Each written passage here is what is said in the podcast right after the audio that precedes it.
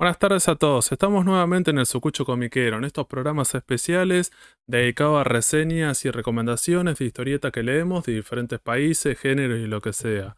En este programa vamos a hablar de una editorial nueva de historieta argentina que se llama Black Cat Studio. Esta editorial está comandada por Leonardo Escarano, ex Omni Press, y por Florencia Castillo, que tiene una cuenta, seguramente la conocen, de... ¿Cómo le podemos decir? Booktamer, Instagramer de libros, que se llama Book Wonderlands. Esta editorial sacó tres libros este año y los vamos a comentar porque nos parecen que son bastante interesantes y como en un momento dijo Ronit, tiene que ver con si algunos son rescates editoriales y me parece que están buenos poder comentarlo. En este programa me acompañan Ronit. ¿Cómo andas, Ronit? Hola, gente, ¿ando bien y vos? Todo bien. Y Ailén Zunino desde Santa Fe. Ah, menos mal que dijiste Santa Fe y no dijiste Rosario. Yo estaba también. esperando. Ya no quería hablar La más de. Rosario y lo nombrás. ¿Ves cómo sos? Bueno, no lo nombramos más. Y no, me parece que ya estaría. Me parece que en un momento los chistes se queman y hay que buscar nuevos chistes. Hay que renovarse, nuevos chistes. Hay que renovarse. Así que vamos a hablar de estos tres libros. El primero se llama Desfigurado de Salvador Sanz. Sería como la ópera prima, el primer libro publicado por Salvador. Recuerdan que él tenía un. Él tenía una, un fanzine que era bastante pro. eh, era bastante pro en su momento y había publicado en varios de esos capítulos en ese libro. Después salió editado por una editorial que se llama Exabrupto ediciones con una calidad propia de la época y por suerte este, este año pudo eh, fue recuperada. ¿Este año fue? Eh, sí, creo que sí. ¿Sí? ¿Salió ahora? Bien. Creo que la habían presentado para la crack, Sí, creo que sí. ¿cierto? Creo Bueno. que sí. Este libro entonces fue eh, con una mejor calidad, con, con calidad y algunas que tiene que ver más que nada con propios de la época, me parece que está bueno tenerlos. Eh, ya tuvimos un programa, bueno, en realidad participé en un programa de la Batea hablando de toda la, toda la, toda la colección de, de, de Salvador Sanz, desde el primero al último, y lo habíamos comentado en su momento, pero bueno, me parece que estaba bueno hablar nuevamente de, de esta historieta. Esta historieta... Efectivamente salió en agosto del 2022, así que fue para la crack. Fue la presentación para de la confirmar. Perfecto. la- ¿Qué podemos decir de esta historieta? Es una historieta de terror, ciencia ficción, como le gustan a Salvador Sanz. Es su primer trabajo largo en blanco y negro y tiene un estilo de dibujo diferente en obras posteriores. Bueno, en Legión va a publicar en- a color, pero ya nocturno, vole y como va evolucionando su trabajo en obra y obra, y acá sería un dibujo mucho más diferente. Pero me parece que es súper recomendado si te interesa el Salvador San y tenerlo completo. Siempre hablamos de estos autores que no tienen una obra tan larga como para decir, bueno, son 50 libros, a pesar de vienen publicando hace décadas, no tiene tanta, tanta obra y me parece que está bueno. Esta historieta no queremos hacer como habíamos hecho con el programa anterior, hacer muchos spoilers, como diciendo, bueno, tiene que ver con un personaje principal, va a pasar algo, se mete como en un grupo, en una asociación, hay un, hay algún- hay un enigma y estos personajes van a contar cosas, no sé, es bastante como de ciencia ficción. En el prólogo de la edición anterior se hablaba como que supuestamente esta historieta se adelantaba a lo que había sido Matrix, es todo ese universo de, de cuestionamientos sobre la realidad y qué es lo real y, y lo que no es lo real. Me parece que, que es válido Sí. ese cuestionamiento o esas ideas. Igual podríamos decir que hay otros autores norteamericanos, como por ejemplo Philip K. Dick, que en los 60 ya escribía ese tipo de relatos que tiene que ver con eso. Una persona bastante paranoica que hace todo un análisis. En realidad después era paranoico este, hasta ahí nomás porque después, Pues. bueno, años después nos enteramos que en realidad era perseguido por la CIA porque, bueno, la CIA tiene un perfil de todos los ciudadanos norteamericanos, parecería.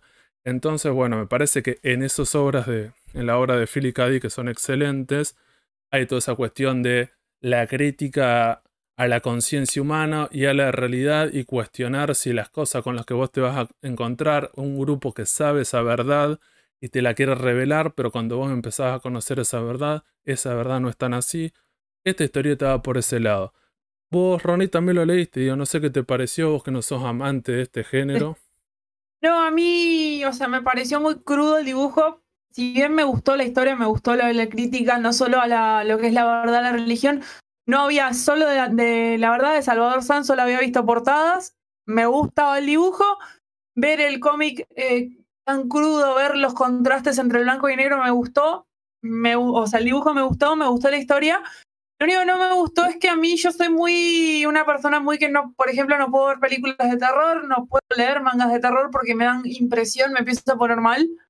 Y eso, y ver tanto, o sea, mucha reacción con lo que es desmembramiento y esas cosas. No solo desmembramiento, sino que ver como que mm, se mueven ciertas cosas, eso me, fue, me, me da impresión y no me gustó. Pero es personal. No es, no es hacia la historia, la historia me gustó, me gustó todo eso. Me gustó eso esa lucha, me gustó la historia, pero mi problema es ese, pero, pero lo repito, es personal.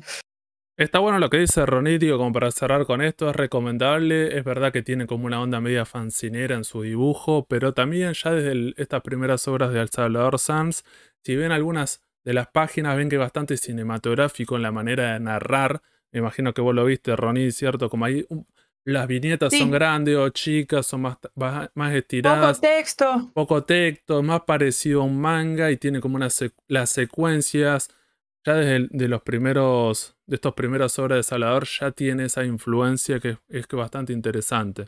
Entonces me parece que la recomendamos por eso. Una vez más, como había dicho Ronit, me parece que está bueno que una editorial venga hacer el rescate de estas obras de estos autores, que vos decís, bueno, fue editado hace bastante tiempo y era medio complicado de conseguir. Ya la tapa, como para ir cerrando con esto, te dice algo. Si bien la tapa es una chica que tiene, en vez de tener dientes, tendría como una, una hoja de una gilet y está toda manchada con sangre. Entonces, más o menos, la, la tapa me parece que es excelente y ya te invita para Sí. qué tipo de género. Y me parece que a veces cuestionamos. Es una mezcla de una mezcla de Hellraiser, ¿viste la película? Con los Borg de Star Trek cuando describe a los a los perfectos. Bueno, esa, esa mezcla de el hombre eh, mimetizado con la máquina y toda esta descripción que hace en su momento, esa, es eso. Si te gusta Y- eso, ese tipo de ciencia ficción, eh, dale para adelante. A mí, me a mí particularmente me encanta. Incluso, incluso también se puede relacionar con la locura, porque parece también si lo lees como una camisa de fuerza. Sí. Si lo verdad. de ese lado. Es verdad. Sí, sí, por eso, como para cerrar, me parece que está bueno destacar eso. Que hay veces que en el panorama nacional, algunas de las tapas de las portadas de algunas historietas no le ponen muchas ganas o no te invitan a leerla. Me parece que este, en este caso es todo lo contrario. Ya te da ganas de leerla y es bastante icónico el dibujo. Me parece que está bueno y garpa un montón. Vamos a pasar a la segunda historieta que se llamó, bueno, se llama Sarna. Le- Esta la va a comentar Ailén, así que te escucho. Sí, eh, Sarna también es un rescate editorial. Este, tenía una edición, creo, en el 2004. No me acuerdo la editorial, Fede, creo que vos la Sí, sabías. se llamaba Iron Eggs Ediciones, que sacó un par de cosas en su momento, pero bueno, también una vez más era una de estas ediciones que era media complicada de conseguir, porque recuerden que por lo general las tiradas son bastante acotadas y una vez que se terminan eh, quedan en alguna comiquería, pero bueno, si tenés suerte anda a encontrarla y no es tan fácil. Pensemos que como decía Ailén, 2004 a este momento era como diciendo, bueno, Sí, eh, este esta eh, eh, cómic a mí me, a me gustó un montón también. está escrito por Carlos Trillo y el artista es Juan Sas Valiente. Es un, tiene un formato álbum, o sea, para describir la edición, formato álbum de 24 por 32. eh, es a color, tiene 56 páginas. Eh, y básicamente trata, digamos, lo ubica en una época, tiene un contexto histórico, se ubica en una época eh, de los primeros años de, de la, de la democracia argentina, en donde se trata, digamos, de la vida de, este, de un policía, de un detective que, que, bueno, que tiene un pasado este, bastante complicado. Em, y, y bueno, eh, y también a mí particular, a mí me gustó un montón, a mí me hizo acordar mucho a este em, tiene, tiene, tiene mucho de, mucho de histórico, porque en realidad las cosas que va describiendo, cómo se va este, em, eh, a, este, a este policía que se llama eh, Luciano la Sabia, Lucho la Sabia, el cual, digamos, en secreto le dicen sarna porque está todo el tiempo rascándose. Eh, obviamente un apodo, este, no, muy, agradable, para despectivo.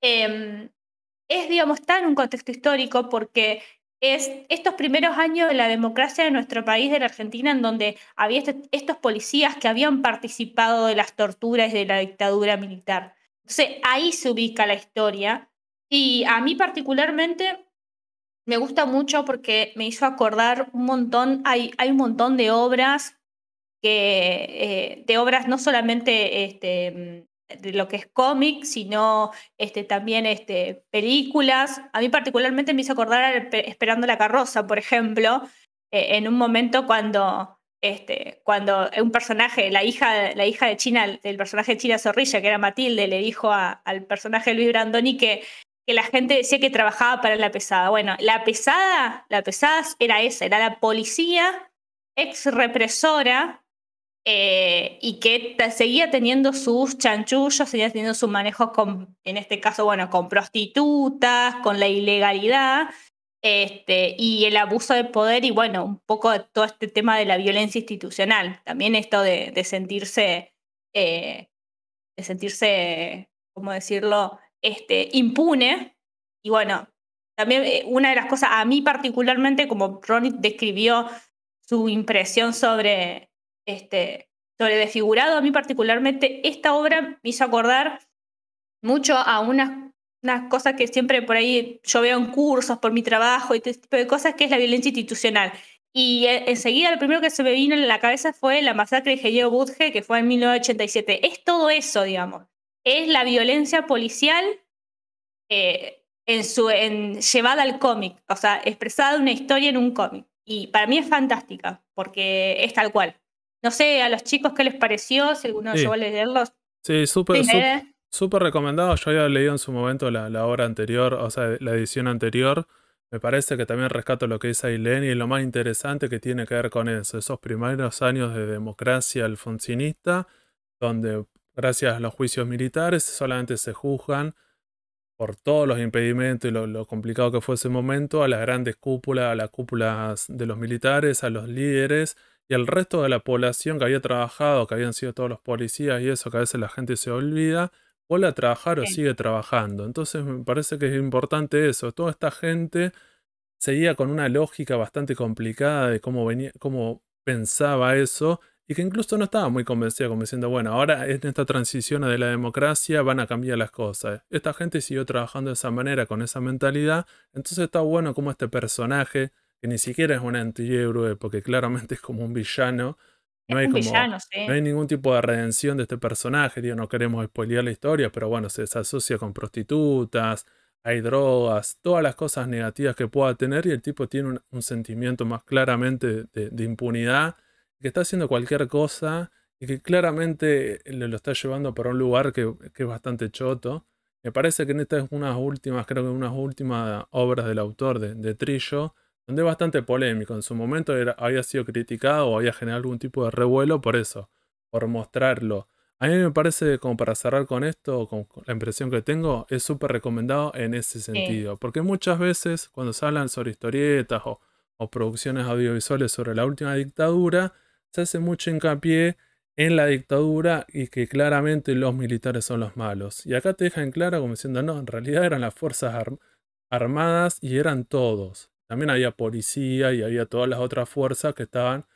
Y lo que componía el poder de coacción del Estado, que sea policía, es militares, todo, digamos, lo que tenía ese eh, poder. Y la policía fue, eh, fue, lo que quedó y lo que ayudaba a los Es más, Hay, hay una parte en donde hay un el jefe, supuestamente el protagonista, ah, que se parece, no quiero spoilear, pero que se parece mucho, se parece eh. mucho a un militar muy conocido, a un cara polémico.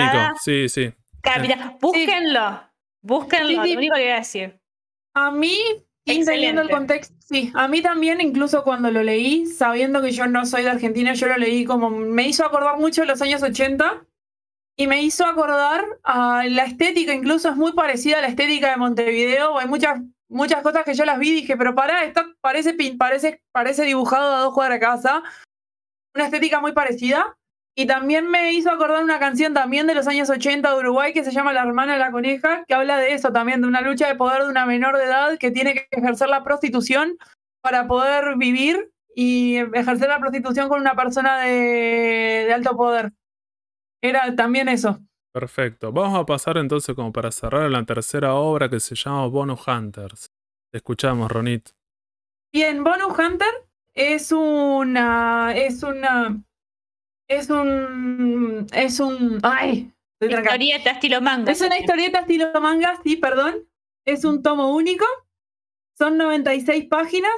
Es un formato 13,5 por 20. Salió ahora. El, el lanzamiento fue en la comiquería amiga nuestra, sector 2814. Fue el, domingo, el sábado pasado. Sacaron los autores, hicieron ahí una muestra.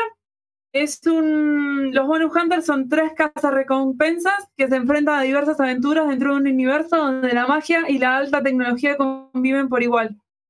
En realidad eh, son capítulos autoconclusivos y son varios capítulos que se compilan y, y lo que tiene es que la tapa es a color y después la obra en sí es en blanco y negro.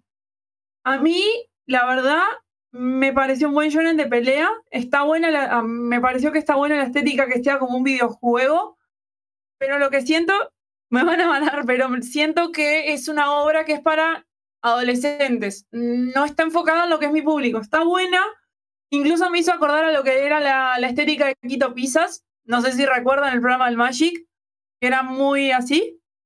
Dibujo mucho mejor No, pero, desarrollo pero está bueno, está bueno hacer esa aclaración, que ya que está podríamos hablar de las demografías. De estos tres historietas estamos di- diciendo, que si la primera de figurado sería para un público adolescente adulto, Sarna ya por los temas que toca, la temática que toca y lo que muestra sería que ya para un público más cercano, tipo una novela gráfica para adultos, o un adolescente que realmente le interese eso y no es solamente la violencia y, y el morbo, sino que tenga un poco más de compromiso y le, interese esas cosas que también existen, que le interese la política y esas cuestiones. Y esta tercera obra me parece que su demografía, como dice Ronit, es un shonen, pero como me había, me había remarcado Aileen, donde le faltan los, los culos y las tetas, este ese ecchi tan conocido, tan característico de los japoneses, o así hay veces con su demografía que le hemos hablado en varias oportunidades, hay veces que muestran cosas que vos decís, che, ves, estás apuntando por un público, tal vez son para pie de 10 años y estás mostrando una tetona y que vos decís, nada que ver.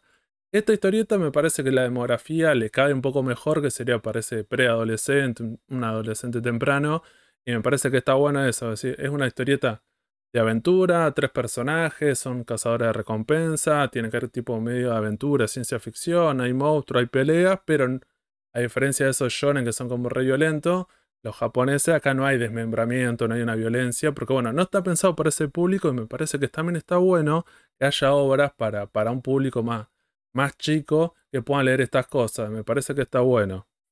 Sí, es el, por menos eh, el dibujo de el dibujo de Mukor a mí me a mí es como me parece como una es un mix entre eh, lo que es el estilo manga y lo que es más eh, tirando ya una estética de videojuegos. Es, es un poquito más em, las, como que las líneas más redondeadas. es- está bueno, a mí me gusta, lo que estoy viendo me gusta. Sí, es atractivo. Em, no, incluso hay como algunas referencias a videojuegos.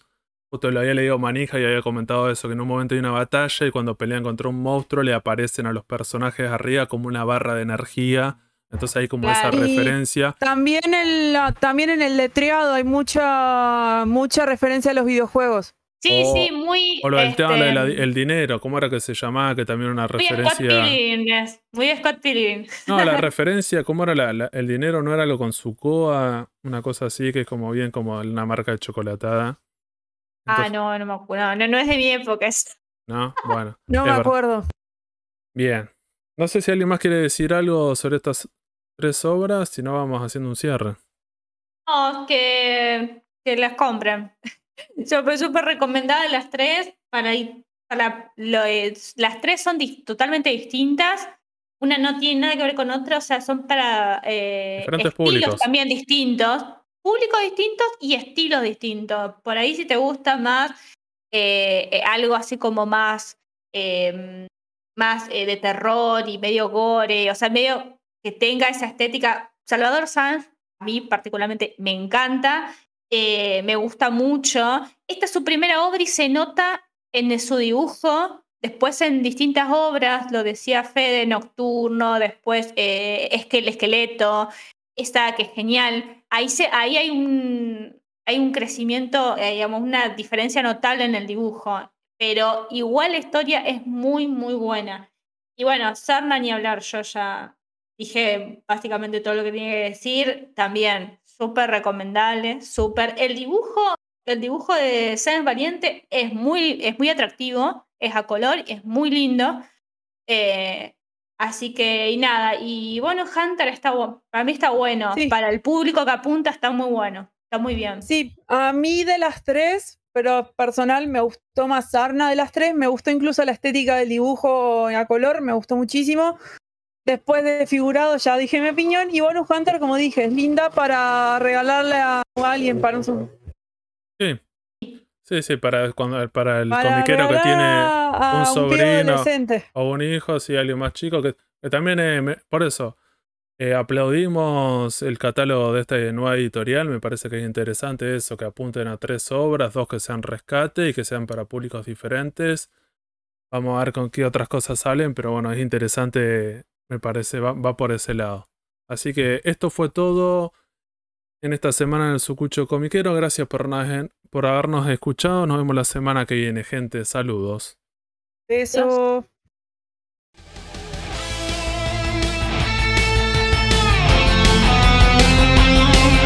Seguinos en Instagram y Facebook como el Sucucho Comiquero. y escuchanos en Spotify, Google Podcast, Anchor y otras plataformas de podcast. El Sucucho Comiquero.